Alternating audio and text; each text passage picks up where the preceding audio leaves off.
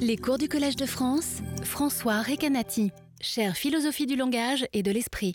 Comme c'est la dernière séance, je vous indique que le cours de l'année prochaine, je crois que je l'avais signalé, portera sur le thème de la fiction, de la simulation et du faire comme si. Et euh, le cours aura lieu euh, en hiver, enfin en février-mars plus exactement. Là, cette année, c'était un peu exceptionnel de déplacer le cours aussi tard. Euh, c'était lié euh, à la situation sanitaire, dont j'attendais qu'elle s'améliore. Alors, pour ce dernier cours, euh, je voudrais revenir sur la notion générale de, mode de présentation, dont j'ai beaucoup parlé.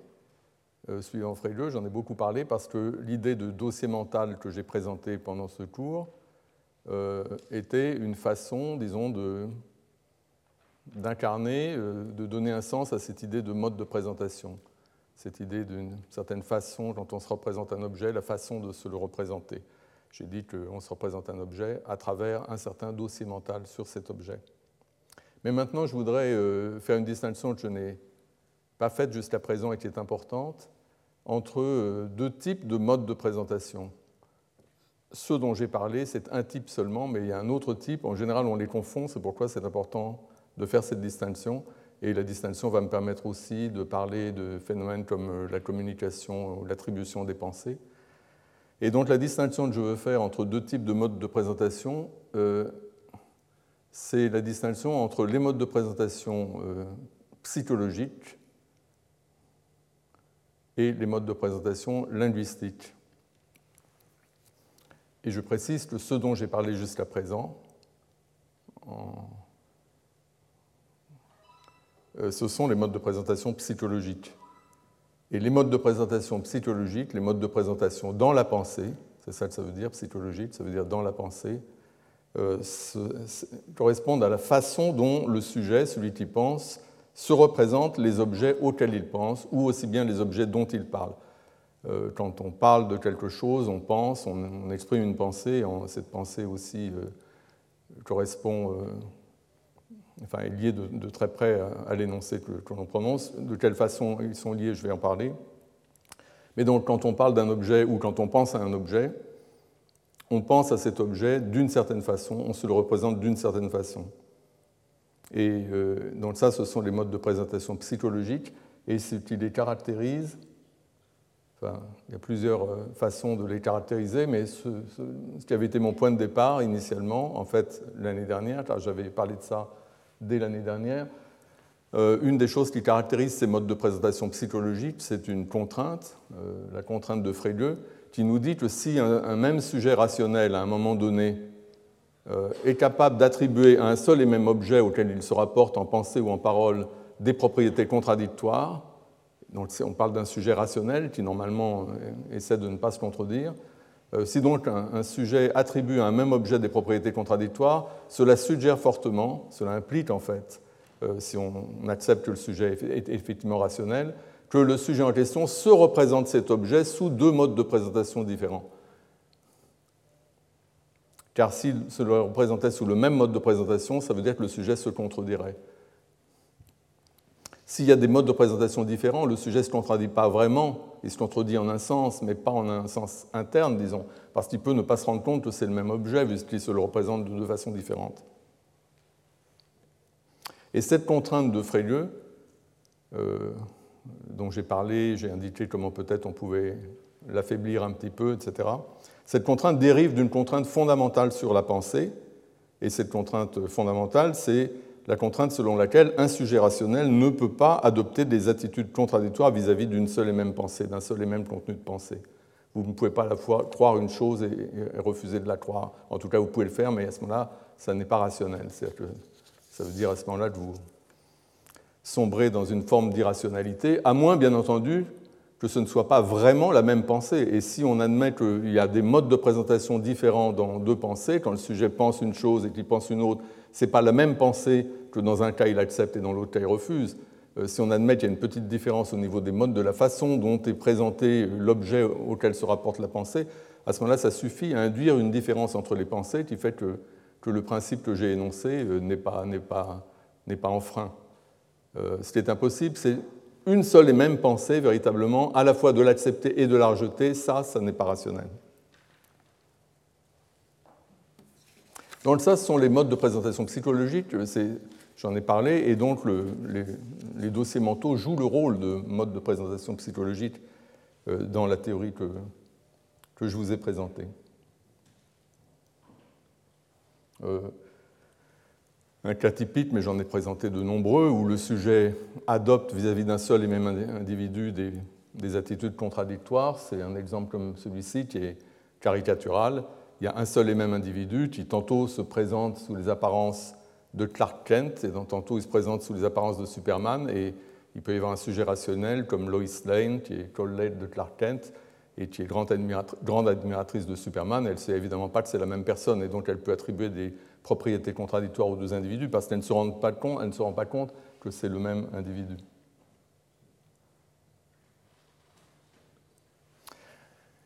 Maintenant, l'autre catégorie de mode de présentation que l'on confond souvent avec la première, c'est la catégorie des modes de présentation linguistiques.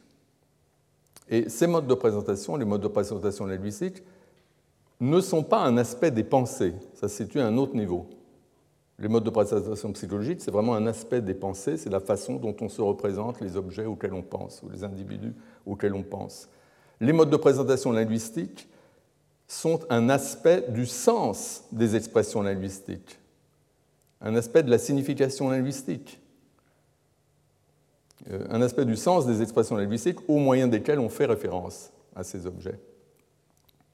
Donc on peut faire référence à quelque chose de plein de façons, par exemple au moyen d'un nom propre, si on connaît le nom propre de la chose à laquelle on veut faire référence ou de l'individu auquel on veut faire référence. On peut faire référence avec un pronom, il, euh, un syntaxe démonstratif, cet homme, etc. Il y a plein de façons de faire référence, et là je parle simplement de la référence aux objets individuels. Et à chaque fois qu'on fait référence en utilisant une expression linguistique, il y a un aspect du sens de l'expression en question dont le rôle est de guider l'auditeur et de lui permettre d'identifier en contexte l'objet auquel il fait référence. Là, on parle du langage. Euh, si je dis, euh, si je fais référence à un objet, je m'adresse à quelqu'un, euh, cette personne doit comprendre. Mon but est que la personne comprenne ce que je lui dis, et donc je vais utiliser une expression pour faire référence, pour identifier l'objet dont je veux parler. Je vais utiliser une expression que l'autre va pouvoir comprendre, évidemment, donc c'est une expression du langage. On parle le même langage, donc ça, en principe, c'est entendu qu'il comprend les expressions que j'utilise. Mais l'expression encode une propriété de l'objet que l'auditeur va pouvoir exploiter pour identifier en contexte l'objet pertinent. Donc si je dis cet homme là-bas euh, est un linguiste ou quelque chose comme ça, l'expression cet homme là-bas va encoder des propriétés de l'objet qui vont permettre à mon auditeur d'identifier l'objet. La propriété d'être un homme, la propriété d'être perceptible dans le contexte, euh, la propriété de se trouver à un certain endroit de l'espace, à travers là-bas. Évidemment, il y a plus que ce qui va permettre d'identifier l'objet ou l'individu dont je parle, ça va être plus que simplement la signification linguistique. On va utiliser le contexte, notamment la direction aussi du regard du, euh, du locuteur, etc., ou même un geste qui pourrait accompagner, mais il y a quelque chose qui est encodé par l'expression elle-même et qui aide euh, à l'identification. Et c'est ça le mode de présentation linguistique. C'est cette expression qui est cette expression, euh, cette propriété du référent qui est encodée par l'expression elle-même et qui sert à identifier en contexte l'objet dont on parle. Alors, je vais prendre quelques exemples d'expressions que je pourrais utiliser. Je pourrais dire elle est venue. Euh, dans ce cas-là, il y a très peu qui est encodé. Euh, on utilise essentiellement le contexte pour identifier de qui on parle. Euh, le rôle du contexte est variable, évidemment, plus ou moins important, en fonction aussi des expressions qu'on utilise. Mais il y a quand même quelque chose qui est encodé par le pronom ici. C'est le pronom féminin singulier, évidemment, et donc tout ça nous donne des indications. Euh, je parle, enfin, indications, euh, peut-être ça peut être discutable exactement ce qui est véhiculé, mais on peut penser que le fait que je sois en train de parler d'un individu de sexe masculin est encodé euh, par, par l'expression que, j'utilise. En tout cas, dans un cas comme le second, la gardienne est venue, il y a beaucoup plus évidemment qui est encodé concernant l'objet dont l'individu dont je veux parler. On sait non seulement que c'est un individu de sexe masculin, mais qui exerce la fonction de gardienne, donc ça c'est un truc en plus. Si je dis Justine est venue, il y a également, bien que ce soit un nom propre et qu'on dise souvent que les noms propres euh, ne décrivent pas du tout euh, ce à quoi ils s'appliquent et sont simplement des marques, ben néanmoins, euh, la propriété de s'appeler Justine, on, peut, soutenir, bien que ce soit également discutable, que cette propriété est encodée par le nom propre, et c'est cette propriété-là qui va permettre d'identifier en contexte l'individu dont on parle. Donc il y a toujours quelque chose qui est encodé. Et le mode de présentation linguistique, tel que je le définis, c'est cette propriété de la référence qui est encodée par l'expression linguistique qu'on utilise pour faire référence. Pourquoi est-ce qu'on peut parler de mode de présentation? Ben, Tout simplement parce que la personne à qui on fait référence est présentée, présentée comme la gardienne, si je dis la gardienne est venue, ou elle est présentée comme Justine, si je dis Justine est venue. Il y a toujours, euh, c'est effectivement une certaine façon de faire référence ou de présenter l'individu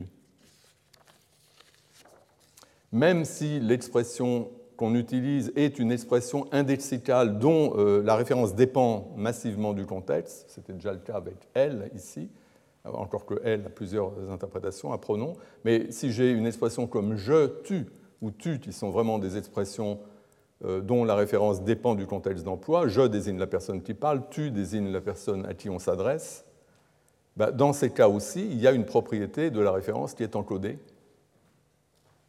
euh, qui est encodé de façon constante à chaque fois que l'expression est utilisée, quel que soit le contexte. Ça fait partie de la signification linguistique de l'expression, de ce qu'on apprend quand on apprend ces mots. Dans le cas de je, c'est la propriété d'être précisément en train de parler, en train de le responsable de l'énoncer. Dans le cas de tu, c'est la propriété d'être la personne à qui euh, le locuteur s'adresse. Donc il y a toujours une propriété qui est encodée par l'expression quelle qu'elle soit, qu'on utilise pour faire référence, et cette propriété-là correspond à ce que j'appelle le mode de présentation linguistique.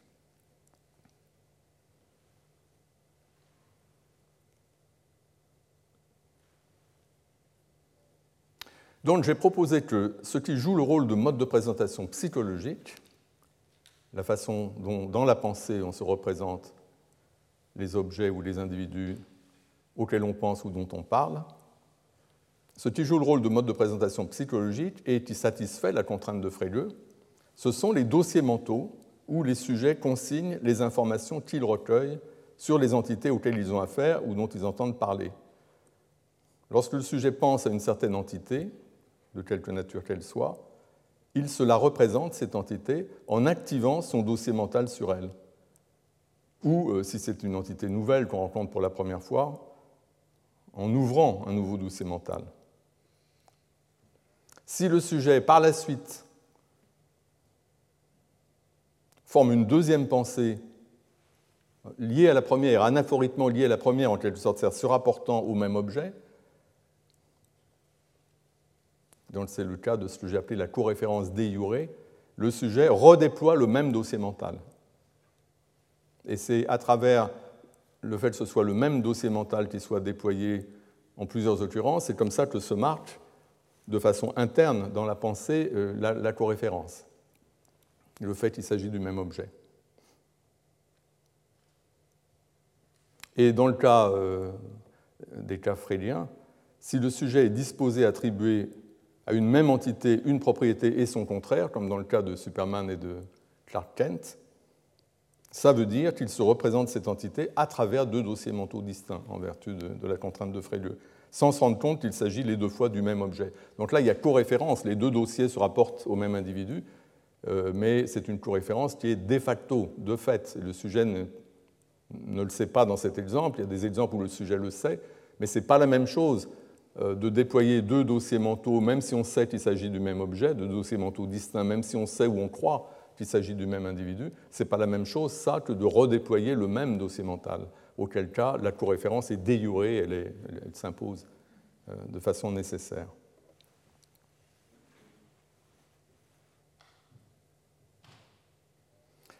Et on peut voir les dossiers mentaux dans cette perspective comme des constituants des pensées, au sens où qu'est-ce que c'est de penser un objet, une pensée occurrence, penser un objet, c'est activer un certain dossier mental qui se rapporte à cet objet et qui se rapporte de la façon dont je vous ai dit qu'un dossier mental se rapportait à son objet à travers certaines relations entre l'objet et le sujet qui permettent de nourrir le dossier.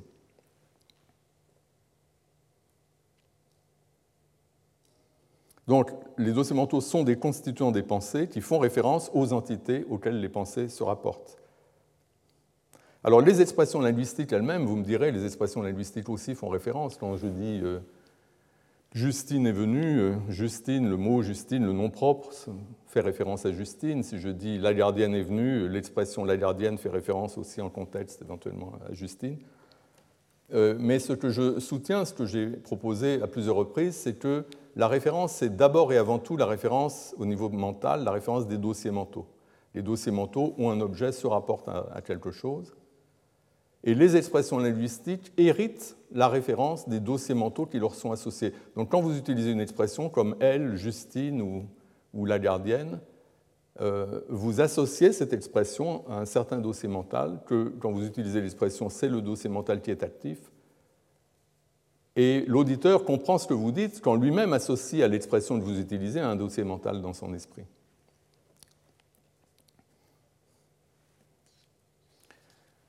Cela étant, donc là j'ai fait cette récapitulation concernant les dossiers mentaux, mais ce qui m'intéresse maintenant, c'est la relation entre les deux types de modes de présentation, les modes de présentation linguistiques et les modes de présentation psychologiques. Donc quelle relation y a-t-il entre eux? Donc je vais répondre à, cette question. En fait, la relation est vraiment toute simple. Mais avant de, donner cette réponse, je voudrais euh, développer un petit peu ce que je viens de dire et justifier euh, l'affirmation selon laquelle les deux modes de présentation sont deux choses différentes. Parce que, comme je vous ai dit, euh, on a tendance à les confondre. Ce n'est pas évident de dissocier ces deux choses. Euh, le mode de présentation linguistique, la façon dont on présente un objet, quand je dis la gardienne, Justine, je présente le référent d'une certaine façon, et puis la façon dont on pense au référent. Euh, Ce n'est pas très clair que ce soit pas tout simplement la même chose. Et de fait, il y a un lien étroit entre les deux, mais je voudrais d'abord établir le fait que ça ne peut pas être la même chose, qu'il faut distinguer ces deux notions sous peine de confusion. Et donc je vais donner trois arguments pour cette distinction. Et le premier argument, il est simple. Euh, ce que j'ai appelé le mode de présentation linguistique, j'ai dit que c'est vraiment une propriété linguistique d'une expression. Euh, le mode de présentation linguistique relève de la signification. C'est une propriété du référent qui est encodée par l'expression linguistique. Et encodée, ça veut dire que c'est vraiment, ça fait partie du système du langage, ça fait partie de ce qu'on apprend quand on apprend le langage. Quand j'apprends le mot je, j'apprends que le je désigne la personne qui parle, quelque chose comme ça. Donc c'est une propriété de l'expression elle-même, pas d'une occurrence ou d'une autre, de l'expression en général, du mot je en général. Que le mot je désigne la personne qui parle, que le mot tu désigne la personne à qui on s'adresse, etc. Et cette signification du mot je ou du mot tu, c'est quelque chose qui est invariant à travers les contextes, c'est indépendant du contexte.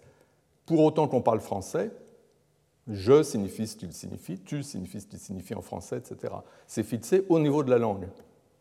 Et donc c'est invariant contextuellement.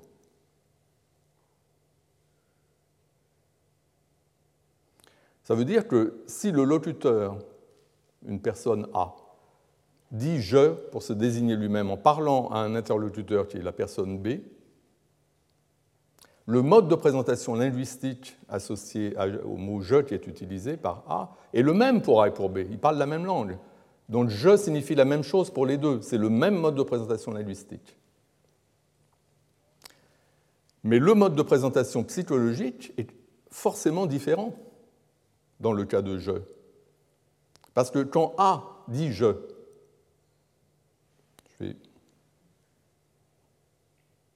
voici un exemple. A, c'est le, le bonhomme couché, qui dit Je suis blessé. Donc il emploie le mot je. Et B, c'est la jeune femme debout, qui comprend ce qu'il lui dit et qui forme une pensée. Et la pensée, il est blessé, correspondant à ce que lui dit euh, le locuteur. Pour les deux, pour A et pour B, euh, la phrase je suis blessé signifie la même chose. C'est une phrase française, le mot je signifie la même chose. Mais les pensées respectives de A et de B ne sont pas du tout les mêmes parce que A, qui est la personne touchée, le monsieur, pense à lui-même en première personne et quand il dit je, le mode de présentation psychologique qu'il déploie dans sa pensée, la façon dont il se représente lui-même, le référent, la personne dont il parle, c'est comme lui-même. Il y pense à travers son dossier moi. C'est une pensée en première personne. J'ai parlé du dossier moi, j'ai dit quelles étaient ses caractéristiques.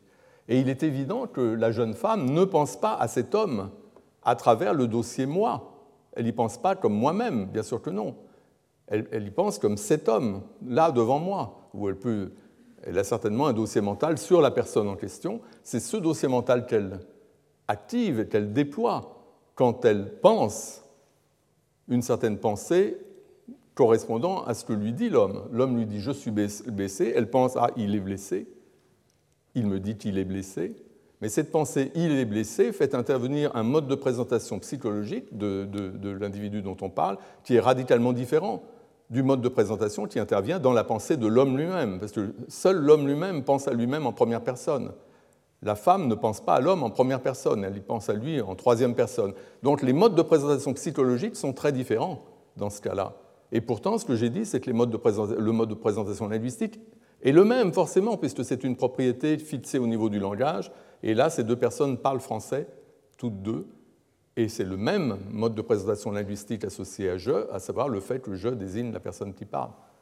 Et donc le fait euh, qu'il y ait cette invariance contextuelle du mode de présentation linguistique, alors qu'ici on voit que le mode de présentation psychologique, lui, varie radicalement suivant le point de vue, suivant qu'on parle de A ou de B, il déploie des modes de présentation psychologique différents, et eh bien ça établit qu'il s'agit de deux choses différentes, les modes de présentation linguistique et les modes de présentation psychologique. En vertu d'un principe leibnizien d'indiscernabilité des identiques, ça ne peut pas être le même mode de présentation à cause de ses propriétés euh, très différentes. Que l'un est invariant contextuellement et l'autre varie.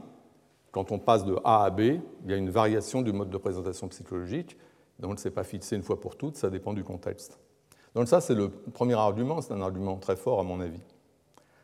Un deuxième argument qui n'est pas aussi fort mais qui est très extrêmement simple, c'est un argument qui est lié à euh, un certain type d'exemple qui vient de John Perry, qui a repris Gareth Evans en, parlant de ces choses, euh, il y a cette évocation euh, qui vient d'une série télévisée à l'origine, d'ailleurs, euh, d'un bateau très très très long qu'on voit à travers deux fenêtres différentes. On voit la proue d'un côté, la coque de l'autre. Et comme le bateau est très long et que les fenêtres sont distantes, un sujet peut avoir le sentiment que ce n'est pas le même bateau.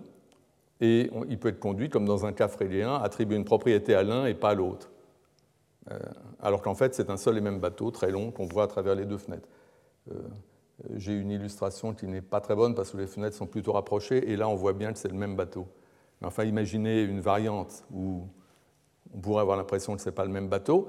Donc dans un cas de ce genre, c'est l'exemple de, Perry repris par Evans, le sujet peut très bien dire euh, euh, ce, bateau est, euh, je ne sais pas quoi, je ne connais pas grand-chose en bateau, donc je ne sais pas quel genre, ce qu'on pourrait dire. Un vieux gréement, ça existe, ça je crois. disons à propos de l'un et, refuser cet énoncé à propos de l'autre, et le fait que le sujet ait des attitudes contradictoires implique qu'il se représente ces deux bateaux sous deux modes de présentation différents. Ça, c'est imposé par la contrainte de Frege sur les modes de présentation psychologique. Si le sujet peut penser ce bateau est F à propos du bateau vu par la fenêtre de gauche et ce bateau n'est pas F à propos du bateau vu par la fenêtre de droite, et le sujet le pourrait s'il ne se rend pas compte que c'est le même bateau. Euh, le fait que le sujet le puisse établit qu'il se représente un seul et même bateau sous deux modes de présentation différents, à travers deux dossiers mentaux différents. Les modes de présentation psychologiques sont différents. Mais à nouveau, les modes de présentation linguistique, eux, sont une propriété linguistique d'une expression type du langage. Donc ici, on a la même expression. Le sujet dit ce bateau est F, parlant d'un bateau. Ce bateau n'est pas F, parlant de l'autre bateau. en utilisant deux fois la même expression linguistique ce bateau. Or, deux occurrences de l'expression linguistique ce bateau ne peuvent que véhiculer la même signification linguistique, puisque la signification linguistique, telle que je la définis, c'est une propriété invariante de l'expression type et pas des occurrences particulières. C'est l'expression ce bateau en tant qu'expression française qui possède une certaine signification linguistique, quelle qu'elle soit. Et c'est forcément la même, à chaque fois que vous utilisez cette expression, c'est la même signification linguistique. Pourtant, d'une occurrence à l'autre, le mode de présentation psychologique, on sait qu'il doit varier parce que ici on a un cas frélien. Donc ça, c'est le deuxième argument qui nous conduit à dire que quel que soit exactement le mode de présentation linguistique associé à une expression démonstrative comme ce bateau, quelle que soit la propriété qui est, qui est encodée par une telle expression, on sait que ce sera la même propriété quelle que soit l'occurrence, parce que c'est défini au niveau de la signification linguistique et donc au niveau du langage, indépendamment du contexte particulier. Donc ça ne varie pas d'une occurrence à l'autre, alors que le mode de présentation psychologique, dans un cas de ce genre, il doit varier d'une occurrence à l'autre si le sujet est un sujet rationnel. Donc ça, c'est le deuxième argument. Et le troisième argument euh, fait appel à une chose dont j'ai parlé pendant... Il y avait une séance entière qui était euh, consacrée à cela, et puis j'en ai parlé aussi euh, dans d'autres séances, c'est ce que j'ai appelé l'inférence de Campbell. Et vous vous souvenez, l'inférence de Campbell, c'est ce qui permet de passer euh, d'une paire d'énoncés comme Cicéron est un orateur, Cicéron est romain, à la conclusion qu'il y a un individu qui est à la fois orateur et romain. On peut passer à cette, conclusion, c'est parfaitement valide, on peut la tirer. Mais euh, il ne suffit pas, pour pouvoir faire ça, euh, je dis que, les, expressions euh, au moyen duquel on désigne l'individu dans les deux prémices initiales fassent référence au même individu, puisque à droite, on a changé le nom propre, on dit Cicéron est un orateur, Marcus Tullius est romain, et on suppose que Cicéron et Marcus Tullius sont co-référentiels, néanmoins on ne peut pas ici passer directement à la conclusion, il y a un individu qui est un orateur romain. Il semble qu'on a besoin justement d'établir l'identité, que Cicéron et Marcus Tullius, c'est le même individu. Si on n'a pas établi l'identité, il semble qu'il y ait quelque chose qui manque. Dans le cas où on emploie deux fois le même nom propre, on peut penser que l'identité est présupposée par cela même. Euh, bon, il y avait a des tas de problèmes qui se posent ici, mais je vais pas revenir sur la discussion de, de l'inférence de Campbell. Je rappelle simplement ça. Ça s'applique aussi dans les cas où, euh, au lieu d'avoir euh, deux noms propres, on a euh, par exemple un nom propre et ensuite un pronom. Si on a un pronom anaphorique, comme dans l'exemple en bas à gauche, Chomsky est un activiste, il est linguiste ou il est anaphorique, et renvoie à Chomsky qui vient d'être mentionné, alors on peut inférer qu'il y a un individu qui est à la fois activiste et linguiste. Ça marche très bien. Mais si au lieu du pronom anaphorique il, on avait un pronom deictique avec un geste de pointage, si le locuteur disait Chomsky est un activiste, il, montrant quelqu'un qui se trouve être Chomsky, est linguiste, là on ne peut pas inférer, il y a un individu qui est à la fois activiste et linguiste, on a besoin pour ça de l'identité, d'affirmer l'identité de Chomsky et de la personne qu'on montre du doigt cette identité est nécessaire pour arriver à passer à la conclusion. Mais dans les cas où euh, on a un pronom anaphorique, l'identité, elle est, en quelque sorte, elle fait partie déjà, elle est déjà donnée d'une façon qui, reste évidemment élucidée. J'ai parlé de cela. En tout cas, euh, encore une fois, je veux parvenir sur cette question qui est, qui est très délicate. Ce qui compte simplement, c'est que cette inférence de Campbell, elle est valide dans certains cas et pas dans d'autres. Ça marche très bien dans certains cas et dans d'autres, ça ne marche pas. On a besoin d'une prémisse supplémentaire qui nous apporte l'identité.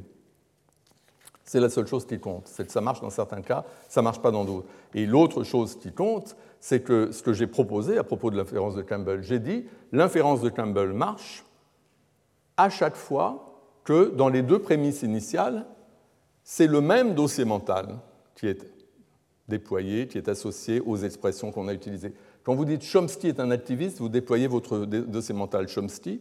Quand vous dites il est linguiste ou il est anaphorique, le propre de l'anaphore, d'un pronom anaphorique, c'est qu'il est nécessaire pour l'auditeur de redéployer le même dossier mental pour comprendre l'énoncé comprenant le pronom anaphorique, le même dossier mental qui a été déployé quand on avait l'antécédent. Donc à chaque fois que c'est le même dossier mental dans les deux prémices, on peut passer directement à la conclusion, qui a un individu qui a les, les, propriétés attribuées respectivement dans chacune des prémices. Et on peut faire ça parce que le fait que ce soit, le même dossier mental permet précisément de considérer que toutes les informations qui se trouvent dans le dossier concernent un seul et même objet. Alors que euh, donc, la seule chose qui compte, c'est donc cette idée que l'inférence de Campbell correspond au fait qu'un seul et même dossier mental est déployé. Alors, maintenant, en ce qui concerne l'argument pour dissocier les modes de présentation linguistique et les modes de présentation psychologique, ben, un exemple que j'ai donné, j'ai donné un exemple de ce type-là, qui est un autre exemple anaphorite, sauf que ce n'est pas un pronom qui est anaphorite, c'est une description. Euh, j'ai croisé Jean à la gare, le salaud ne m'a pas salué. On comprend très bien ce type d'énoncé avec la description euh, insultante ou injurieuse. Il y a des propriétés linguistiques spéciales de ces expressions. Euh, il y a eu des thèses écrites là-dessus. Euh, donc l'expression insultante ou injurieuse est considérée comme anaphorique sur le, nom, et on, on la comprend comme ça. Dans un cas de ce genre, on peut effectivement passer directement à la conclusion, donc il y a un individu, j'ai croisé à la gare et qui ne m'a pas salué. C'est parfaitement légitime de passer à cette conclusion. Et ça nous montre que le mode de présentation psychologique, c'est-à-dire le dossier mental associé au nom Jean dans la première prémisse, et à la description anaphorite le salaud dans la deuxième prémisse, euh, c'est le même dossier mental. Le sujet redéploie son dossier mental sur Jean euh, au moment où il dit le salaud. Mais ce sur quoi je voudrais insister, c'est que le mode de présentation linguistique, ce n'est pas du tout la même chose. Jean encode la propriété de s'appeler Jean, le salaud encode la propriété d'être un salaud. Il y, a, au moins cette différence-là. Et cette différence suffit à établir que ce n'est pas le même de, de présentation linguistique. Et pourtant, l'inférence de Campbell, ce test nous montre que c'est le même mode de présentation psychologique. À nouveau, on voit que ça ne peut pas être la même chose, les modes de présentation linguistique et les modes de présentation psychologique. Donc, ayant fait ce détour par ces trois arguments pour établir que ce n'est pas la même chose et qu'on a intérêt à les distinguer, même s'il y a des liens étroits entre les deux, maintenant je voudrais précisément poser la question de ces liens entre les deux. Euh, le lien entre la relation qu'il y a entre les modes de présentation linguistique et les modes de présentation psychologique. Et comme j'ai dit tout à l'heure, la réponse à cette question du lien et, de la relation, la réponse est simple. Le mode de présentation linguistique, et je dis, c'est une certaine propriété de l'entité à laquelle on fait référence, propriété que l'expression linguistique encode et qui permet à l'auditeur, en contexte, d'identifier l'entité en question. L'auditeur doit donc identifier un objet, une entité, qui possède la propriété en question ou, ou dont l'auditeur croit qu'elle la possède, c'est un cas un peu particulier. Par exemple, un individu appelé Jean, si quelqu'un emploie le nom propre Jean, l'auditeur doit identifier en contexte un individu qui s'appelle Jean, qui puisse être la personne dont parle le locuteur, et ainsi de suite pour les autres types d'expressions.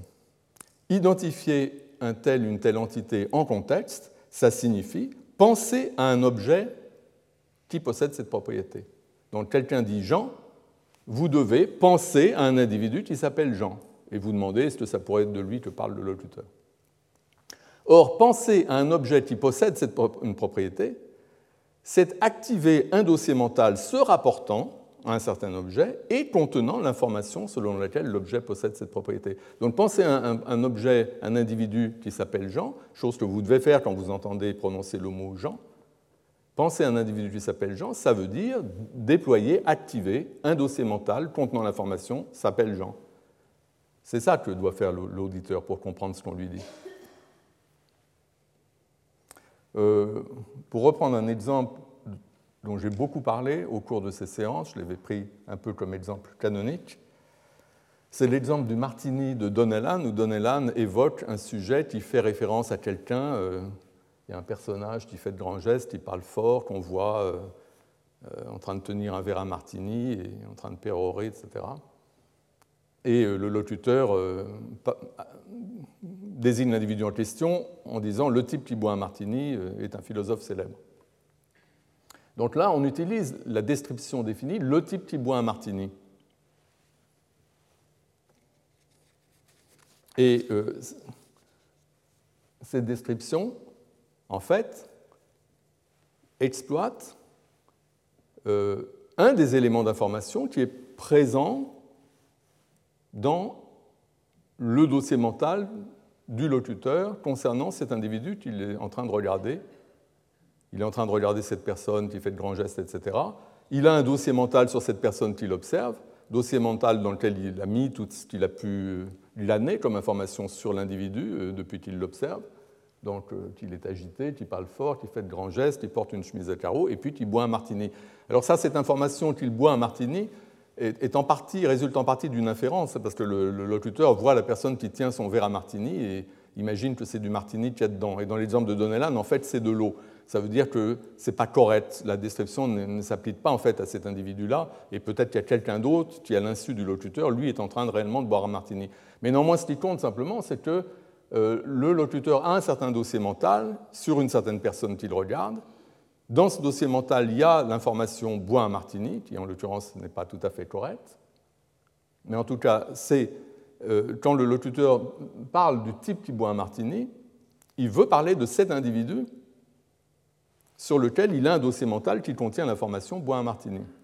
Et pour l'auditeur, l'auditeur comprend ce qu'on lui dit quand lui-même active de son côté un dossier mental à lui contenant aussi l'information bois martini. Et à ce moment-là, l'auditeur peut faire l'hypothèse que la personne dont lui parle le locuteur, c'est cette personne auquel se rapporte son propre dossier mental contenant l'information bois martini. Et là, en l'occurrence, les deux personnes sont en train de regarder dans la même direction, ils observent la même scène, ils peuvent voir tous les deux qu'il y a ce type, etc., qui tient son verre à martini. Donc on peut supposer que les deux, effectivement, possèdent un dossier mental contenant des informations euh, qui permettent justement d'identifier l'individu. Ils ont tous les deux, le locuteur et l'auditeur, un dossier mental qui contient cet élément d'information. Or, cet élément d'information bois un martini, c'est ce qui est encodé par la description utilisée. La description encode la propriété que possède le référent de boire un martini, ou que possède putativement le référent, parce qu'en l'occurrence, là, ici, euh, ce n'est pas réel. Le, référent n'est pas réellement en train de boire un martini. Mais en tout cas, ce qui compte, c'est que l'expression utilisée encode cette propriété-là.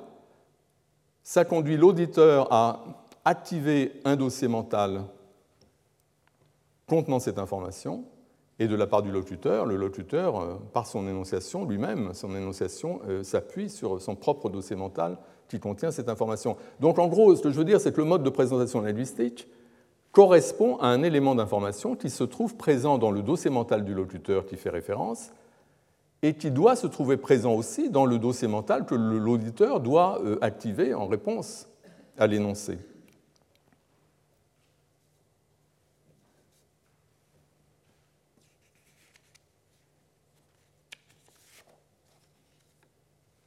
Et donc la réponse simple que je voulais faire à la question de savoir quel est le rapport entre le, mode de présentation linguistique et le mode de présentation psychologique, c'est tout simplement ceci. Les modes de présentation psychologique sont des dossiers mentaux contenant des choses, des éléments d'information.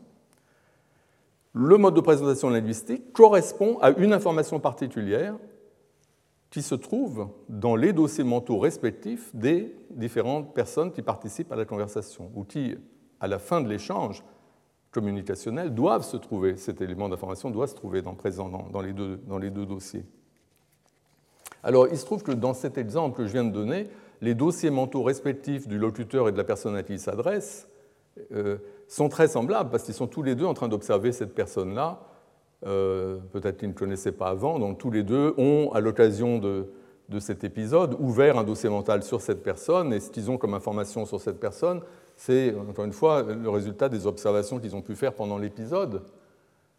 Euh, donc ils ont des dossiers, mentaux, tout à fait analogues, et en particulier qui, tous les deux, contiennent cette information concernant le martini, puisque les deux peuvent observer que, euh, la personne en question tient à la main un verre à martini. Mais il y a des cas, évidemment, où les dossiers mentaux des interlocuteurs vont être très différents, contrairement à ici où c'est tout à fait le même, c'est le même, genre de, mode de présentation. Donc si on revient au cas de tout à l'heure, Le cas de tout à l'heure, c'est aussi un cas de communication, mais là, ce n'est pas une description comme le type Libois-Martini. La personne qui parle dit je. Il dit je suis blessé. Euh, ça fait écho à un exemple de Frege, hein, le je suis blessé. Frege discute longuement un exemple comme ça. Mais bon.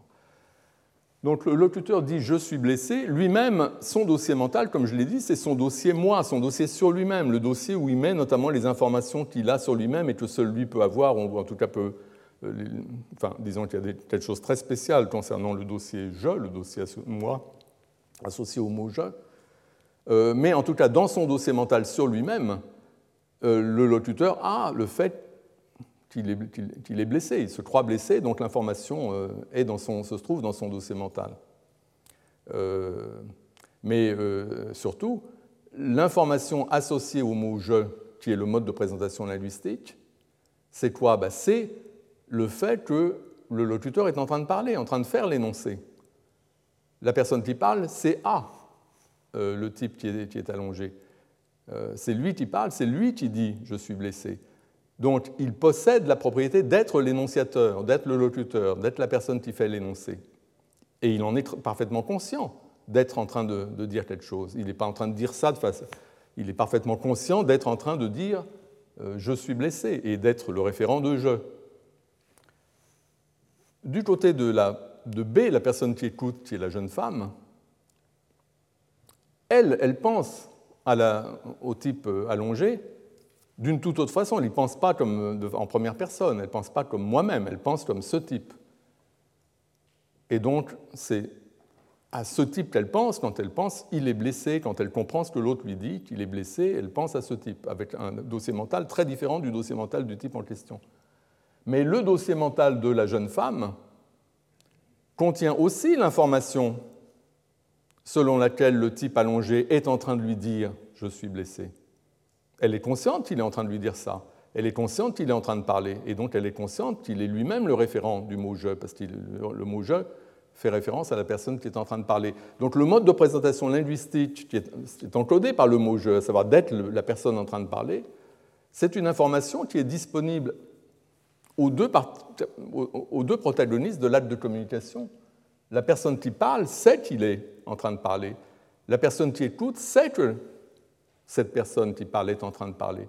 Et donc les deux peuvent identifier le référent de je, puisque je désigne la personne qui parle, par le fait que les deux dossiers mentaux très différents pourtant que A possède sur lui-même et que B possède sur A, ces deux dossiers mentaux comprennent cette information selon laquelle euh, la personne, qui est le référent du dossier mental, est en train de parler. Donc à nouveau, on voit que dans un cas de ce genre, le mode de présentation linguistique correspond à un élément d'information qui est commun aux dossiers mentaux des interlocuteurs. Et c'est ça qui permet la communication, qui permet la coordination référentielle. Euh, l'auditeur sait de qui parle le locuteur parce que l'auditeur possède un dossier mental sur un individu et ce dossier mental inclut cette information qu'exploite le locuteur et, que, et dont le locuteur propose et que le locuteur propose d'utiliser cette information pour identifier précisément le référent. Donc les dossiers mentaux ont beau être complètement différents, les interlocuteurs ne se représentent pas le référent de la même façon. Mais il y a quelque chose qui est commun entre les deux. C'est que tous les deux,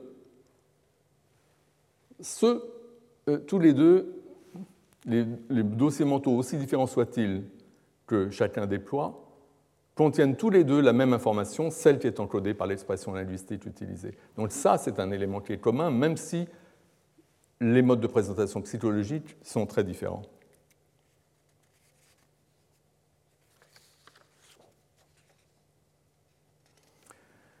Cette conception a l'avantage que, puisque les pensées des interlocuteurs, ce que les pensées contiennent, les, les éléments des pensées, les constituants des pensées, ce sont les modes de présentation psychologique, ce sont les dossiers mentaux. On aboutit au fait que dans un exemple comme celui-ci, les pensées sont très différentes. La personne qui dit je suis blessé a une certaine pensée en première personne, et l'autre, celle qui pense ah il est blessé, a une pensée très différente, une pensée en troisième personne, contenant un mode de présentation psychologique, un dossier mental de nature très différente.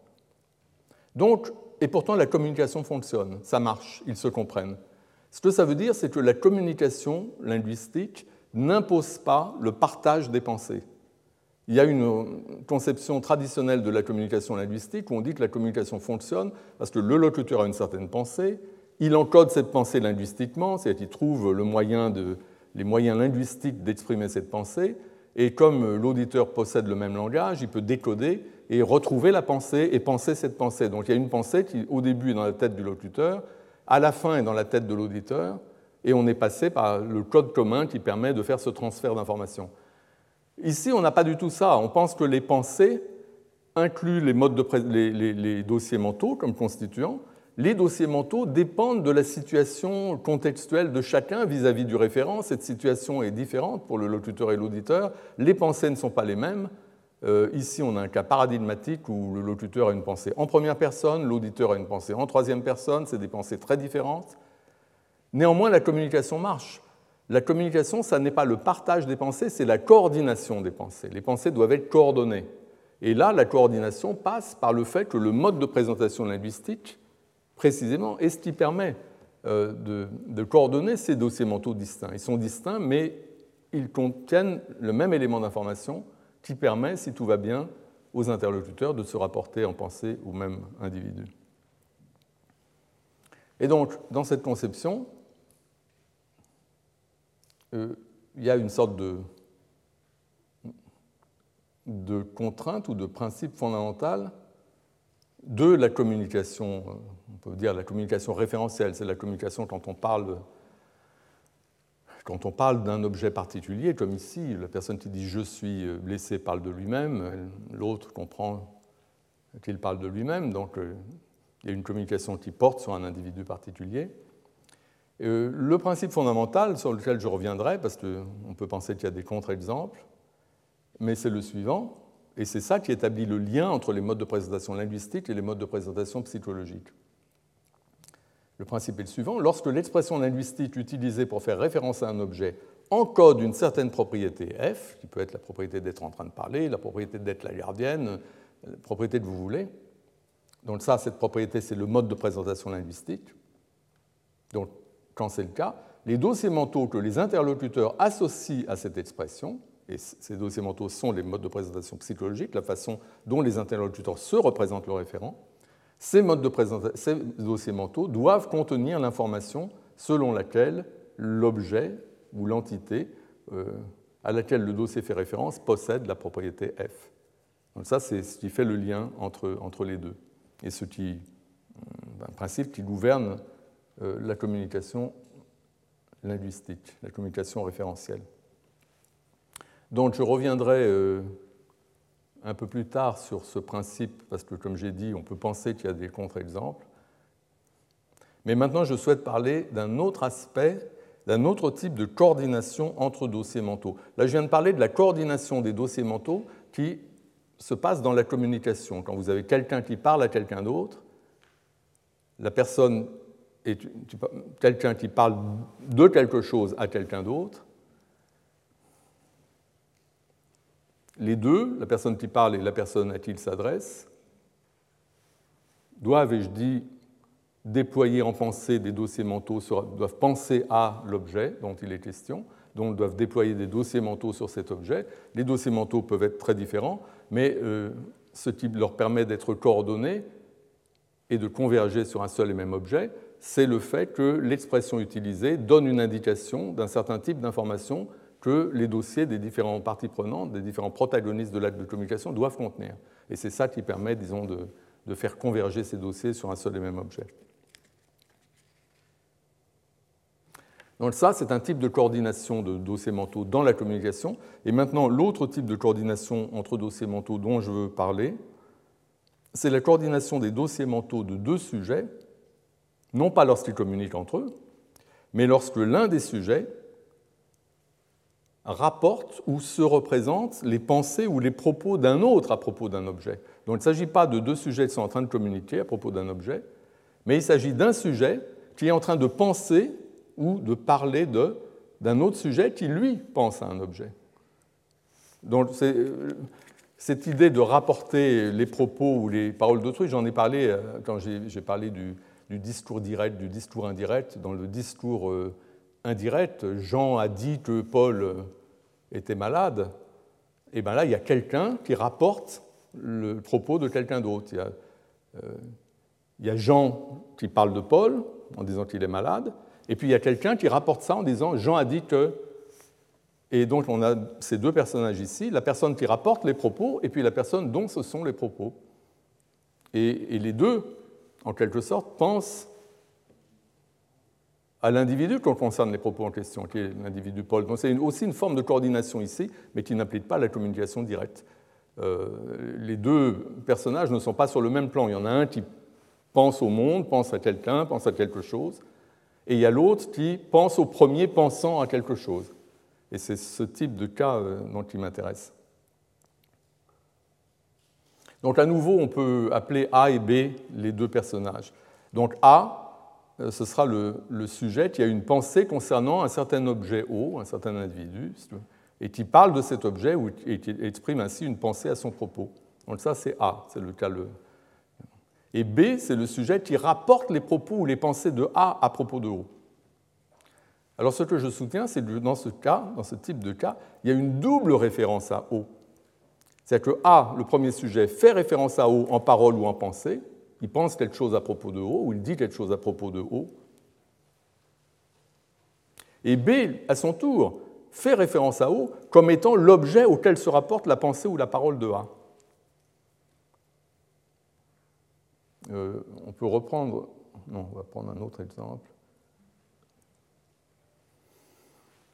Voici un exemple, il faut commencer par, par la droite. La personne A, c'est la rousse qui dit ce thé est délicieux. C'est une pensée à propos du thé qu'elle tient à la main. Et la personne B à gauche a une pensée plus complexe qui se rapporte à la pensée de A. Donc B pense, elle dit que ce thé est délicieux. Et vous voyez sur cette illustration que dans les deux pensées, vous avez quelque chose qui se rapporte au thé. A directement pense au thé, il lui attribue la propriété d'être délicieux, mais B aussi pense au thé et lui attribue la propriété que A dit qu'il est délicieux. Donc, dans les deux cas, les deux pensées se rapportent au thé d'une façon soit directe, soit, soit plus indirecte.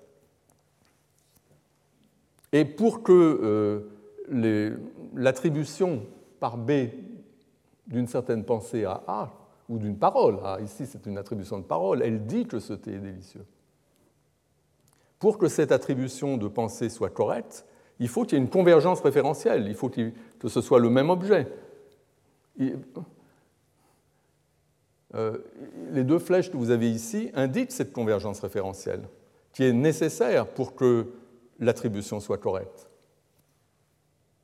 A dit thé est délicieux, parlant d'un certain thé qu'elle a dans la main, et B, de façon correcte, lui attribue un certain propos concernant le thé en question.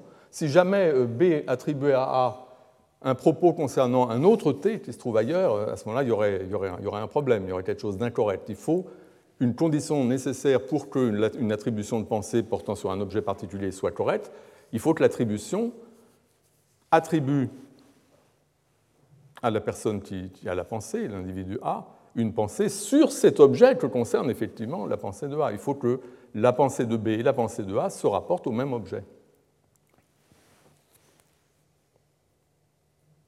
Donc cette convergence référentielle, c'est une première forme de coordination qui est nécessaire à la représentation correcte des pensées ou des paroles d'autrui concernant des objets particuliers.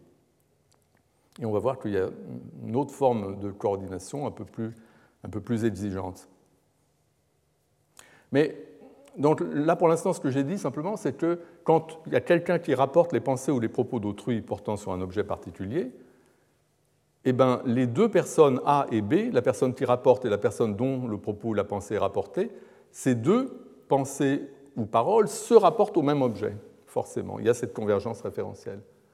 Or, se rapporter à un objet pour une pensée ou pour une parole, ben, comme je l'ai dit, c'est déployer un dossier mental portant sur l'objet. Et ce que ça signifie, c'est que aussi bien A que B, dans un exemple comme celui-là, déploient un dossier mental concernant le T. Les deux, sujets ont un certain dossier mental portant sur le T, se rapportant au T que boit, est en train de boire A.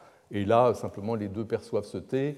Euh, A, en disant qu'il est délicieux, attire l'attention de B sur lui, donc c'est certain que B aussi déploie un dossier mental, etc. Donc on a deux dossiers mentaux portant sur le T. On a le dossier mental de A, quand A dit ce thé est délicieux, elle associe à l'expression ce thé son dossier mental sur le thé. Et quand B comprend et qu'elle dit que ce thé est délicieux, elle déploie elle-même un dossier mental sur le thé fait, qui, est partie intégrante de sa propre pensée complexe quand elle attribue euh, une certaine parole à A. Et ce que nous avons vu,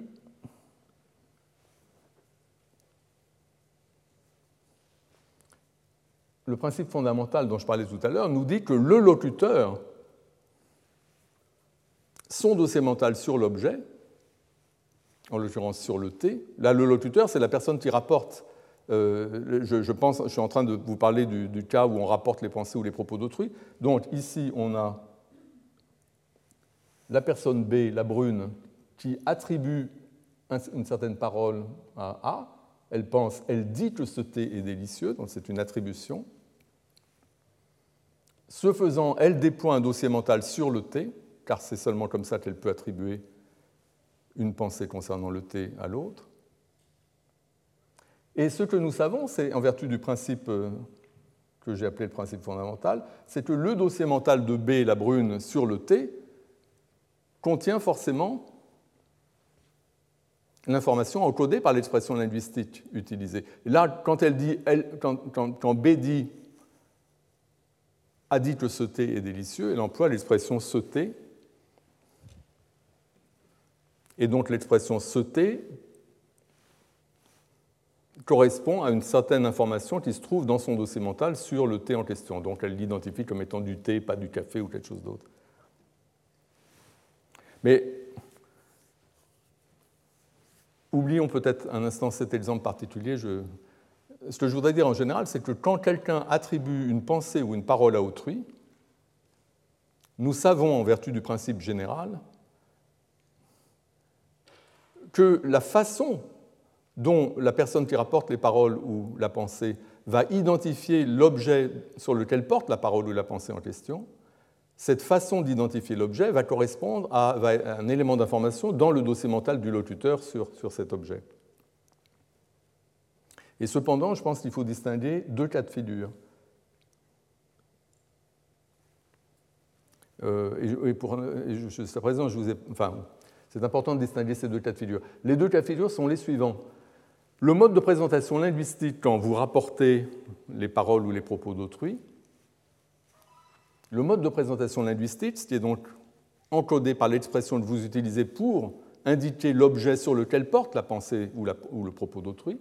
Ce mode de présentation linguistique correspond, dans un premier cas de figure, seulement à une information dans le dossier de la personne qui rapporte. Ce que j'appelle le rapporteur, c'est la personne qui rapporte les propos ou la pensée d'autrui. Et la personne dont les propos sont rapportés ou les paroles sont rapportées, j'appelle ça l'attributaire. C'est la personne à qui on attribue des propos ou des paroles. Donc il y a ces deux personnages correspondant à A et B. Dans mon exemple, A aurait été l'attributaire et B est le rapporteur. Et donc les deux cas de figure, c'est euh, les suivants. Le mode de présentation linguistique peut correspondre seulement à une information qui est dans le dossier du rapporteur. C'est le rapporteur se représente l'objet sur lequel porte la pensée ou la parole comme ayant une certaine propriété F. Euh, mais le mode de présentation linguistique ne nous dit rien de la façon dont l'attributaire, lui, se représente l'objet. Donc ça, c'est un premier cas de figure que je vais illustrer dans une seconde. Et l'autre cas de figure important, c'est le cas où le mode de présentation linguistique correspond à une information qui se trouve à la fois dans le dossier du rapporteur et dans le dossier de l'attributaire. En fait, ça correspond à quelque chose qui est bien connu. Quand vous avez une attribution, ici maintenant on prend une attribution de pensée ou de croyance, Jean pense, Paul pense que le boucher est épicier. À la place de croire, c'est un peu une déformation de philosophe d'employer le mot croire dans des contextes où sans doute on emploierait plutôt pense. Mais bon, Paul pense que le boucher est épicier. Donc ça, c'est un cas où le locuteur, suite il dit ça, il attribue une certaine pensée à quelqu'un qui est Paul. Donc c'est Paul qui est l'attributaire et le locuteur, c'est le rapporteur. J'ai dit qu'il y avait deux cas de figure. Et effectivement, si vous prenez un énoncé comme cela, vous voyez qu'il y a plusieurs interprétations possibles. Donc les deux cas de figure dont je vous parle correspondent à deux interprétations qui sont d'ailleurs bien connues de ce type d'énoncé. Donc la première interprétation,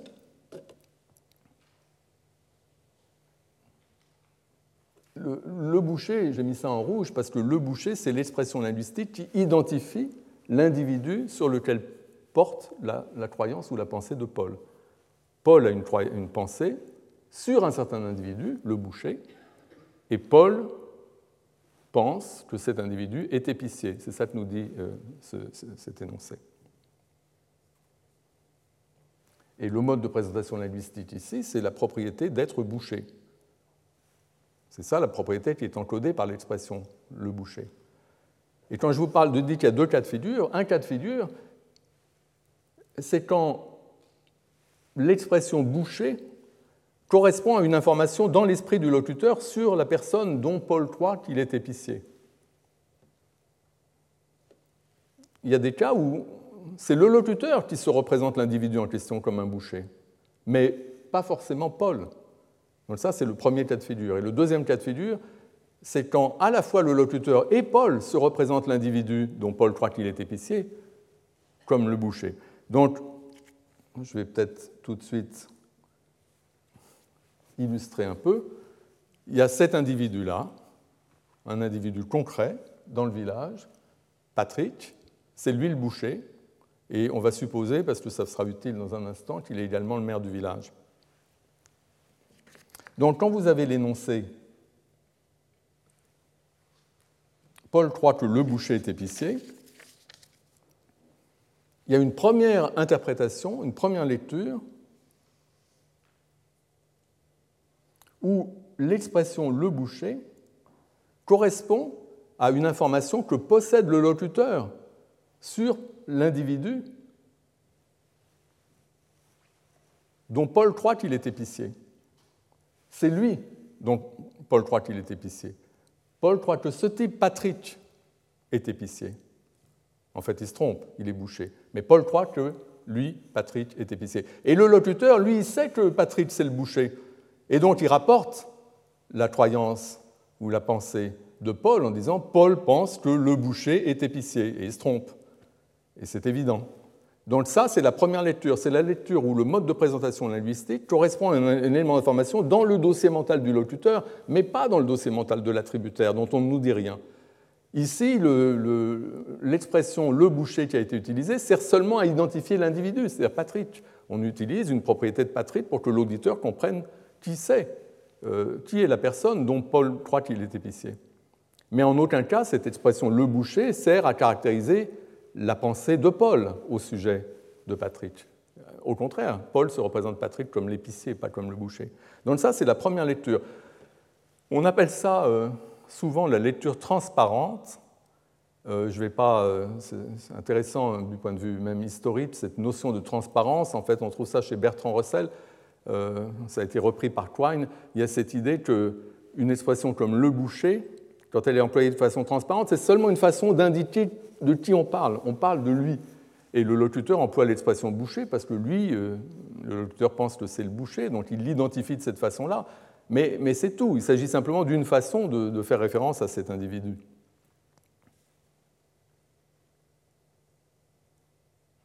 Et parce qu'on utilise l'expression le boucher simplement pour permettre à l'auditeur d'identifier de qui on parle, et à qui Paul pense quand il pense qu'il est épicier, de, de qui Paul pense qu'il est épicier, euh, on aurait pu utiliser une autre expression. Par exemple, j'ai dit que, Patrick était à la fois le boucher et le maire. Bah, du coup, on aurait pu aussi bien dire Paul croit que, le maire est épicier.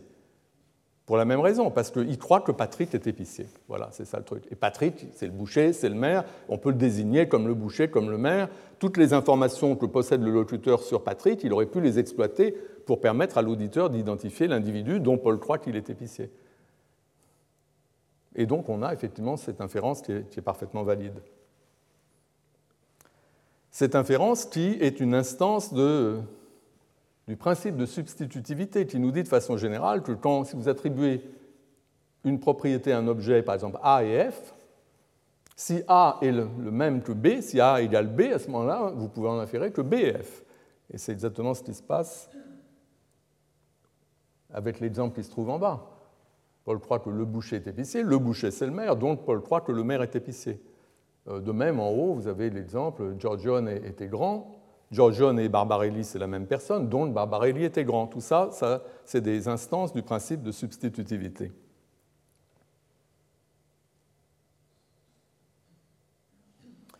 Mais il y a une autre lecture des, des, énoncés comme euh, Paul croit que le boucher est épicier.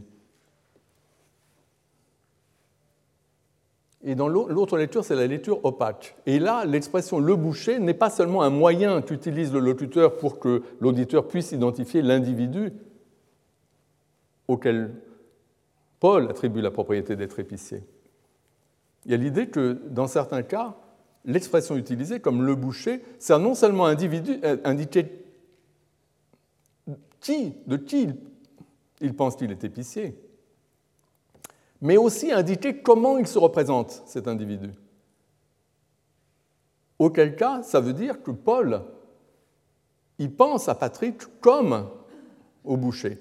Auquel cas, l'expression le boucher correspond à la fois à un élément d'information dans le dossier mental du locuteur sur Patrick, mais aussi à un élément d'information dans le dossier mental de Paul, l'attributaire, et donc ça, c'est la lecture opaque, parce que ici, l'expression le boucher, elle a un double rôle, en quelque sorte. Elle permet d'indiquer l'individu dont il s'agit, c'est le boucher, Patrick, mais elle permet aussi d'indiquer comment l'attributeur se représente cet individu. Or, évidemment, si on interprète Paul croit que le boucher est épicier de cette façon-là, ça veut dire que Paul se représente un, un seul et même individu, à la fois comme boucher, puisqu'il se représente comme le boucher. Dans cette interprétation-là, le mot boucher indique comment il se représente, l'individu auquel il attribue la propriété d'être épicier. Ça veut donc dire que Paul se représente le même individu à la fois comme boucher et comme épicier. Ce n'est pas complètement impossible, c'est simplement peu probable dans cet exemple, mais ce n'est pas impossible. Euh, il y a des cafés-tabac, il, il, peut y avoir des boucheries-épiceries. C'est très possible que Paul croit que le boucher est épicier.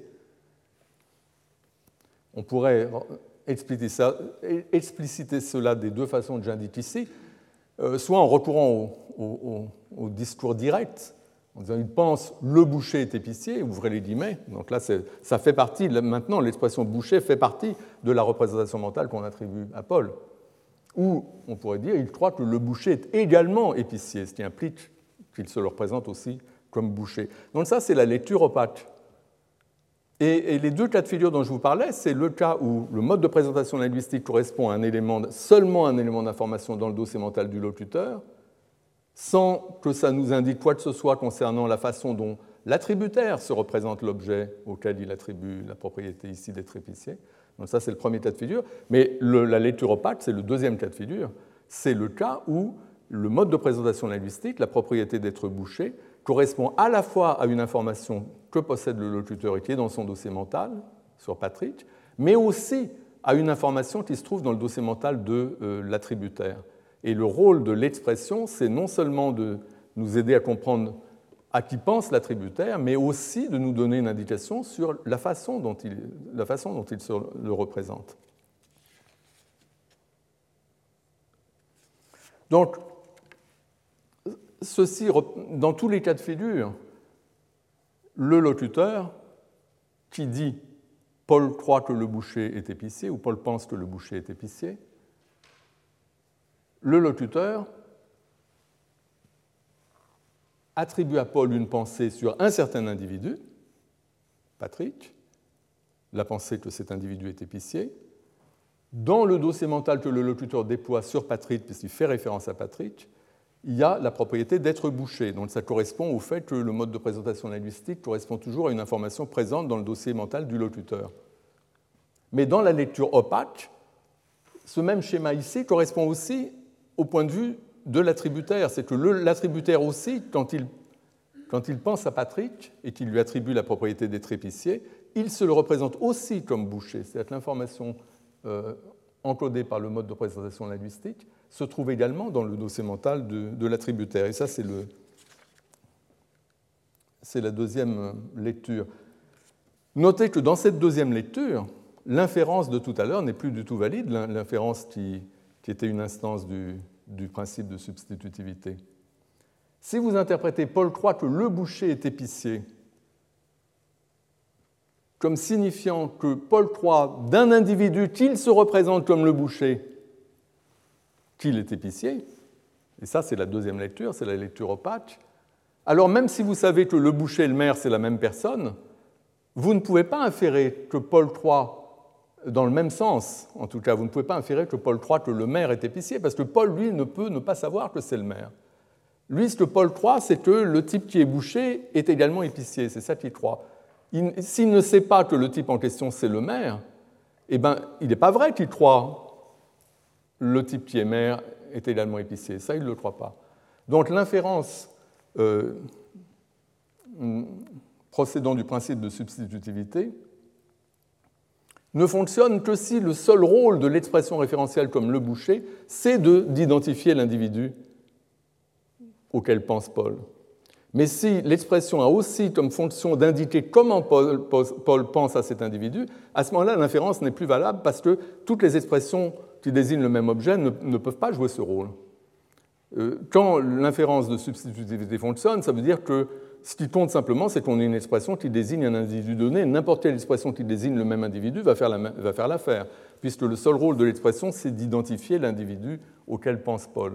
Mais si l'expression a en outre le rôle de caractériser la pensée de Paul, la façon dont il se représente cet individu, alors même des expressions qui seraient co-référentielles comme le boucher et le maire ne vont pas pouvoir faire l'affaire. Euh, il y a seule une expression qui correspond à ce qu'il y a dans la tête de Paul, à savoir le boucher, va permettre de jouer ce double rôle. Mais le maire, l'expression le maire désigne le même individu, mais par contre, ce n'est pas forcément euh, conforme à la façon euh, dont, Paul se représente cet individu.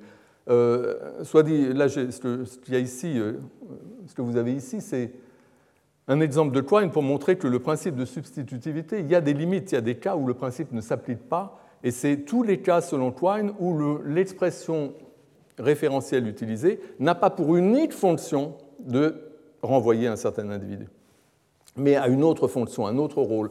L'exemple qu'il donne, donc, c'est celui-ci. Tout à l'heure, je vous ai donné un exemple où ça marche avec Giorgione et Barbarelli. Giorgione était grand, Giorgione et Barbarelli, c'est le même individu, dont Barbarelli était grand.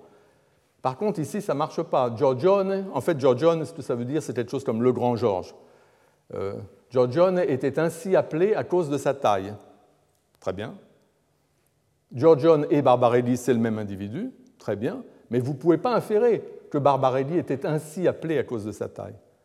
Vous ne pouvez pas parce que le nom Giorgione, dans le premier énoncé, il joue deux rôles. Il indique de quel individu on parle, et à ce moment-là on pourrait utiliser Barbarelli, ça ferait la même chose. Mais il sert à autre chose, en l'occurrence, quand on dit ainsi appelé, le nom Giorgione exhibe la, exhibe le nom qui, qui est en rapport avec la taille de l'individu. Le nom Barbarelli désigne le même individu, mais lui n'exhibe pas du tout, euh, n'a aucun rapport avec la taille. Euh, l'individu était appelé Giorgione à cause de sa taille, il n'était pas appelé Barbarelli à cause de sa taille. Donc à nouveau, on voit que euh, le principe de substitutivité s'applique seulement dans certaines limites. Ça ne s'applique pas dans cet exemple-là, et ça ne s'applique pas non plus quand on a une attribution de pensée ou en lecture opaque, c'est-à-dire dans les cas où l'expression utilisée vise notamment à donner une indication sur la façon dont l'attributaire se représente euh, l'objet.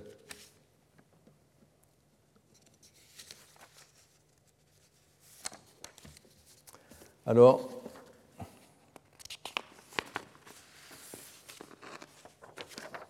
donc j'ai distingué deux cas de figure.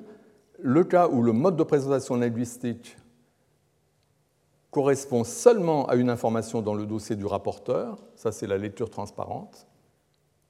C'est le rapporteur qui se représente Patrick comme le boucher. Quand il dit Paul croit que le boucher est épicier, il veut dire simplement que Paul croit que Patrick est épicier, et comme lui sait que Patrick c'est le boucher, il le désigne comme le boucher.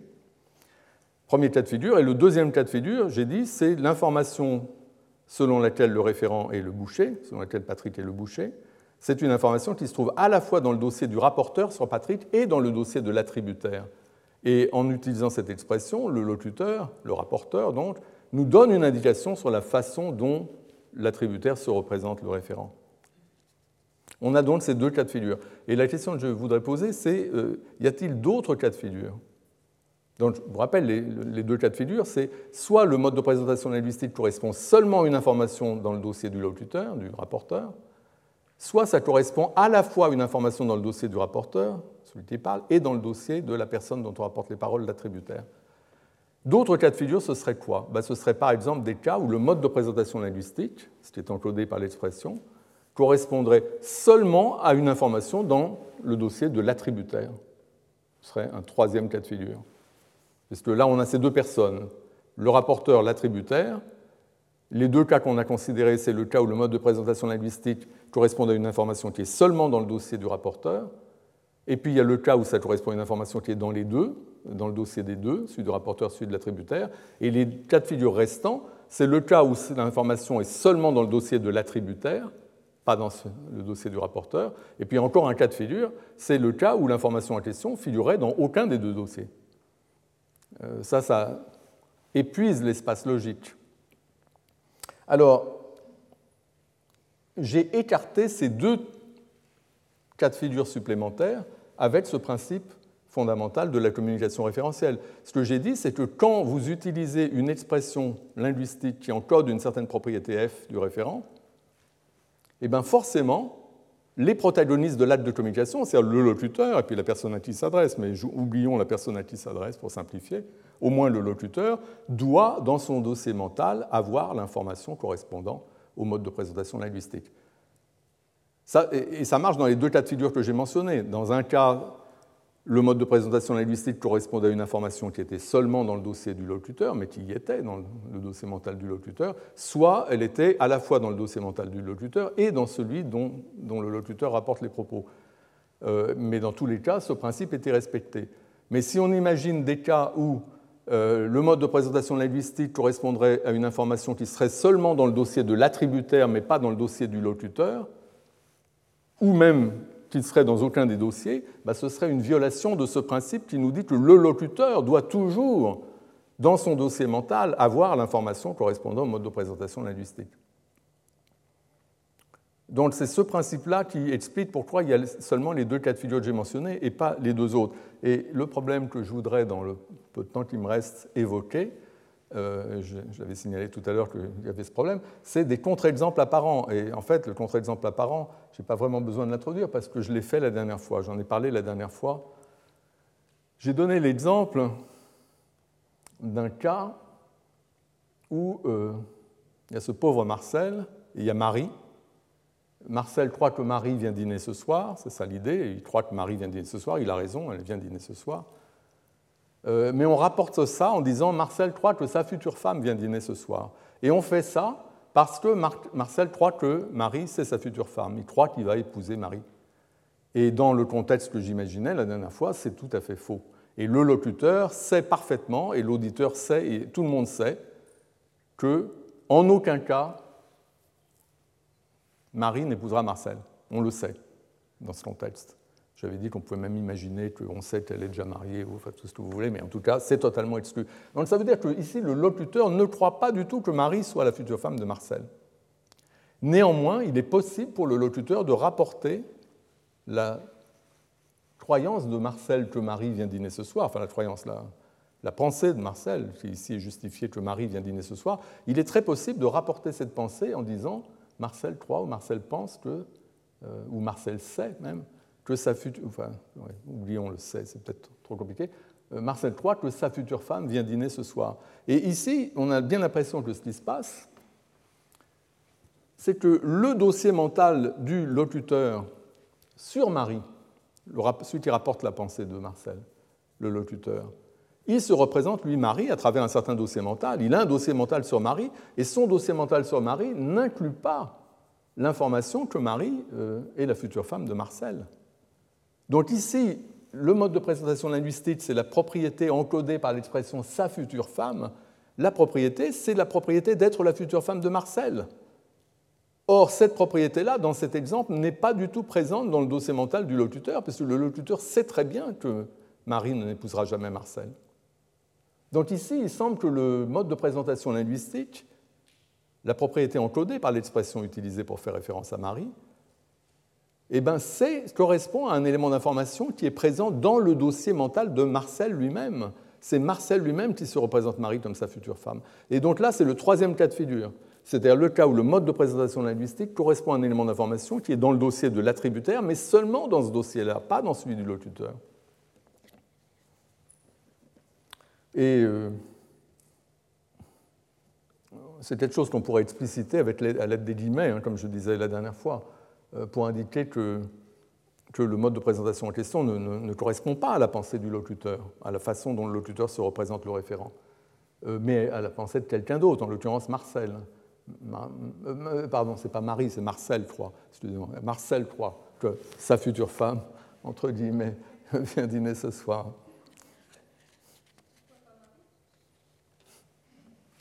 Oui, pourquoi pas Marie, mais enfin, en l'occurrence.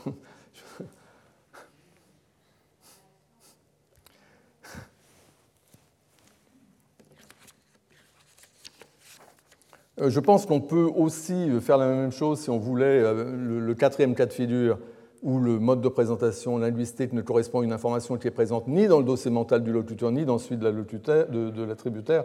On pourrait trouver un tel exemple sur la base de l'exemple que j'ai donné la dernière fois, j'ai donné l'exemple de tiens, il y a ta sœur qui arrive, ta sœur entre guillemets, où euh, à la fois le locuteur et la personne à qui s'adresse savent très bien que la personne qui arrive, en l'occurrence c'est Justine, euh, n'est pas la sœur de, de, l'auditeur, la personne qui écoute, la personne à qui on s'adresse, du destinataire. Euh, mais simplement, il y a quelqu'un d'autre, Marc, qui un jour a, fait, a montré qu'il croyait à tort que, Justine était la sœur du, ici d'un des interlocuteurs. Et donc le locuteur se moque de Marc en disant Tiens, il y a ta sœur qui arrive, en faisant ostensiblement référence à Justine. Et dans ce cas-là, évidemment, la propriété, ni le locuteur ni l'auditeur ne pensent à Justine comme la sœur de, de l'auditeur. Alors on pourrait adapter cet exemple en gardant le même contexte, en quelque sorte, pour trouver un exemple du quatrième type. Et là, je vous propose Zénon dans le même contexte. Ces deux personnes qui savent très bien que Justine n'est pas la sœur de, de, l'auditeur. Euh, dans ce contexte-là, l'un, le locuteur pourrait dire Zénon croit que ta sœur est sur le point de nous rejoindre. Et, et, là, dans un cas comme ça, je pense que le locuteur emploie l'expression ta sœur ironiquement pour se moquer de Marc, sans impliquer que Zénon pense à Justine comme la sœur de, l'auditeur. Donc, euh, enfin bon, ce quatrième cas de figure, ce n'est pas très important. Sachez simplement que j'ai dit que le principe fondamental de la communication linguistique que, que j'ai présenté permettait d'exclure tous ces cas où euh, le mode de présentation linguistique ne correspond pas à une information dans l'esprit du locuteur. Euh, le, principe fondamental nous dit que le locuteur doit se représenter le référent comme possédant la propriété qui est encodée par l'expression linguistique. Et là, nous voyons des des contre-exemples, et donc en oubliant cet exemple-là qui est un peu trop compliqué, on a au moins l'exemple de Marcel, qui est assez simple, où on voit bien que le locuteur ne se représente pas Marie comme étant la future femme de Marcel, et ça n'empêche pas le locuteur d'employer l'expression sa future femme pour faire référence à Marie, en attribuant une croyance à Marcel. Donc, est-ce que ça veut dire qu'il faut abandonner ce que j'ai appelé le principe fondamental? Bah, je ne le crois pas. Et en fait, je pense qu'il y a une sorte d'ambiguïté ici euh, qu'il faut simplement lever, enfin, il faut apporter une précision, euh, concernant la notion du dossier que déploie euh, le locuteur. Quand le locuteur, comme ici, utilise une expression comme sa future femme pour faire référence à Marie et pour attribuer à Marcel la croyance que Marie vient dîner ce soir, la question se pose de savoir ce qu'on appelle le dossier que euh, le locuteur déploie et qu'il associe à l'expression linguistique utilisée. Et en fait, il y a deux façons de comprendre cette notion de dossier du locuteur, si vous voulez. On peut penser qu'il s'agit de la façon dont le locuteur se représente l'individu, Marie, dont il est question, et auquel se rapporte la croyance qu'il rapporte. Donc ça, c'est une première façon de voir. Ça correspond à l'idée, euh, souvenez-vous la dernière fois, Euh, j'avais analysé ces exemples-là en disant que il faut distinguer deux dossiers. Il y a le dossier propre du, locuteur sur Marie, qui contient les informations dont le locuteur dispose sur Marie. Et puis, le locuteur possède aussi d'autres dossiers qui sont des dossiers indexés à quelqu'un d'autre. Parce que le locuteur sait que Marcel se représente Marie comme sa future femme, et donc il a cette représentation dans son esprit qui correspond au dossier qu'il impute à Marcel. Et ce que j'ai dit, c'est que c'est ce dossier indexé à Marcel et pas son dossier propre que le locuteur associe à l'expression sa future femme. Donc, quand le locuteur dit euh, Marcel croit que sa future femme vient dîner ce soir, le dossier que le locuteur associe à l'expression sa future femme, ce n'est pas son dossier propre sur Marie, c'est un dossier indexé. Mais comme le dossier indexé est lié dans son esprit à son propre dossier, à son dossier propre, il sait que ces deux dossiers portent sur le même individu, il y a la possibilité d'utiliser l'un ou l'autre pour faire référence à Marie. Donc, je dis que la notion du dossier du locuteur ou du dossier déployé par le locuteur est en fait ambiguë, peut se comprendre de deux façons. La première façon, c'est la façon dont le locuteur se représente Marie, et à ce moment-là, c'est son dossier propre sur Marie. Et il est vrai que dans un exemple comme celui que j'ai donné, le dossier propre du locuteur ne contient pas l'information future femme de Marcel. Ce serait une violation du principe fondamental si dans le principe fondamental on interprétait la notion du dossier du locuteur dans le sens du dossier propre du locuteur. Si, la contrainte fondamentale, le principe fondamental nous disait que le dossier propre du locuteur doit contenir l'information correspondant au mode de présentation linguistique, à ce moment-là, ces, ces exemples-là seraient des contre-exemples. Mais en fait, je ne pense pas que c'est la façon dont il faut interpréter la notion du dossier déployé par le locuteur ou le dossier du locuteur. Il y a une autre façon euh, de l'interpréter qui est de dire que le dossier du locuteur ou le dossier déployé par le locuteur, euh, c'est la façon dont le locuteur représente l'individu en question dans l'énoncé qui rapporte la croyance. Donc quand euh, le locuteur dit Marcel croit que sa future femme vient dîner ce soir, il représente l'individu dont Marcel croit qu'il vient dîner ce soir, à savoir Marie, il la représente comme la future femme de Marcel. Et cette représentation, la façon de cette représentation que fait le locuteur, le locuteur la représente de cette façon-là, parce que ce qu'il déploie, c'est précisément un dossier indexé. Normalement, les deux choses vont de pair. La façon dont le locuteur se représente un objet et la façon dont il représente cet objet quand il parle, euh, ça correspond. La façon dont le locuteur représente l'objet correspond à la façon dont il se représente l'objet. Mais dans tous ces exemples qui impliquent des dossiers indexés, le locuteur représente un certain objet du point de vue de quelqu'un d'autre, et non de ce propre point de vue. Donc c'est tout le cas où on a des dossiers indexés, des cas où on utilise euh, des guillemets.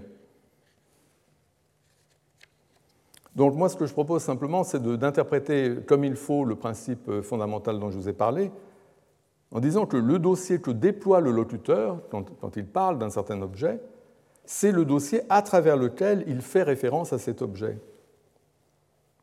C'est donc le dossier que le locuteur associe à l'expression utilisée et qui détermine la référence. Et en l'occurrence, dans les exemples que je viens de donner, le dossier mental que le locuteur et l'auditeur associent à l'expression sa future femme, c'est un dossier mental indexé à Marcel et qui fait référence à Marie.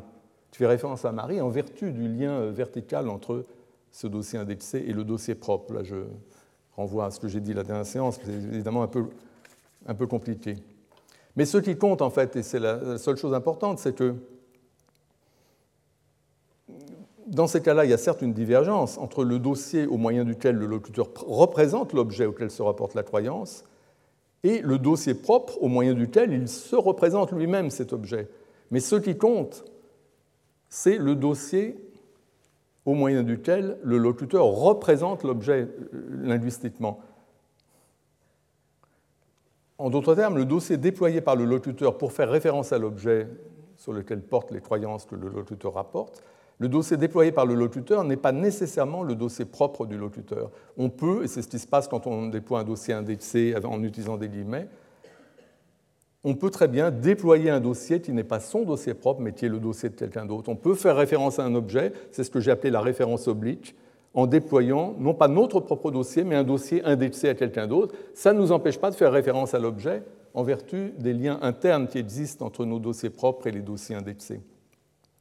Et je pense que la contrainte fondamentale dont j'ai parlé est satisfaite, parce que qu'il soit propre ou indexé, dans tous les cas, le dossier déployé par le locuteur est contraint par le mode de présentation linguistique. Le dossier que déploie le locuteur contient nécessairement un élément d'information qui correspond à la propriété du référent encodé par cette expression. Donc, ce n'est pas le cas, le dossier propre du locuteur ne contient pas nécessairement un élément d'information correspondant au mode de présentation linguistique, parce qu'il y a tous ces cas où on met les choses entre guillemets et où on, fait référence à travers le dossier de quelqu'un d'autre en faisant une sorte de détour. Mais euh, si on définit le dossier déployé comme étant euh, le dossier au moyen duquel le locuteur fait référence, à travers lequel il fait référence, euh, c'est-à-dire la façon dont le locuteur représente l'objet, même si ce n'est pas de son point de vue, mais du point de vue de quelqu'un d'autre, si c'est la façon dont on comprend cette notion de dossier déployé, à ce moment-là, on peut accepter la validité de cette contrainte qui nous dit que dans tous les cas, le dossier déployé par le locuteur pour faire référence à un objet doit inclure l'élément d'information correspondant au mode de présentation linguistique. Voilà, j'arrête là. Merci. Retrouvez tous les contenus du Collège de France sur www.colège-2-france.fr.